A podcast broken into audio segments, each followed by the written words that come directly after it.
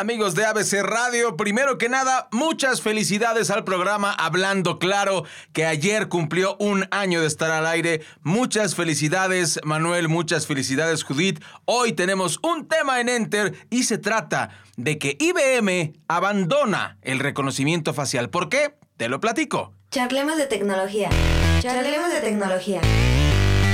Esto es Enter con Raya Costa. Muy buenos días amigos de ABC Radio. Hoy estamos hablando claro de tecnología y vamos a hablar acerca de por qué la IBM abandona la tecnología de reconocimiento facial.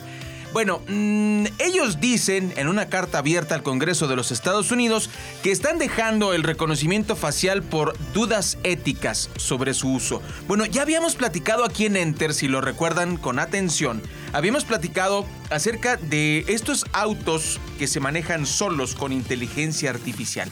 Y habíamos platicado del tema ético con una decisión muy simple. ¿Qué pasa si el auto tiene que decidir entre atropellar a un niño o a un anciano?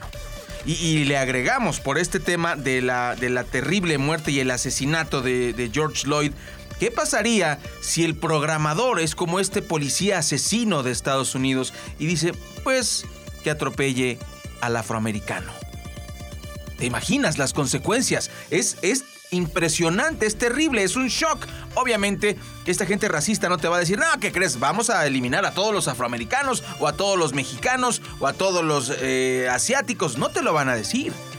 Entonces, sí es un problema ético y lo que está haciendo precisamente IBM es anunciar que va a dejar de comercializar software propio de reconocimiento facial de uso general, le llaman así, lo cual a mí me hace eh, sospechar un poco, eh, eh, de uso general, y esto lo dijo el CEO de la compañía Afrin Krishna, así como es estas canciones pacíficas del Hare Krishna, pues así se pide este señor, no lo tome como, como bullying, por favor, somos mexicanos, así somos medio llevadones, por favor, no se ofenda, no es un tema racista, y yo sé que el, señor es de la India, pero bueno, esta iniciativa forma parte de, mm, según precisamente Krishna, de rechazar el uso de la tecnología en la promoción del racismo.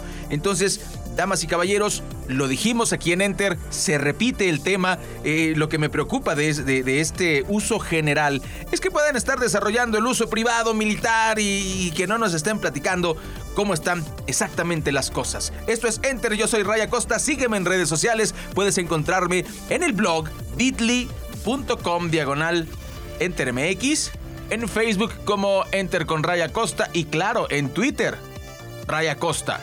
Puedes encontrar el podcast, por supuesto, en Spotify. Charlemos de tecnología. Charlemos de tecnología. Esto es Ente con Raya Costa.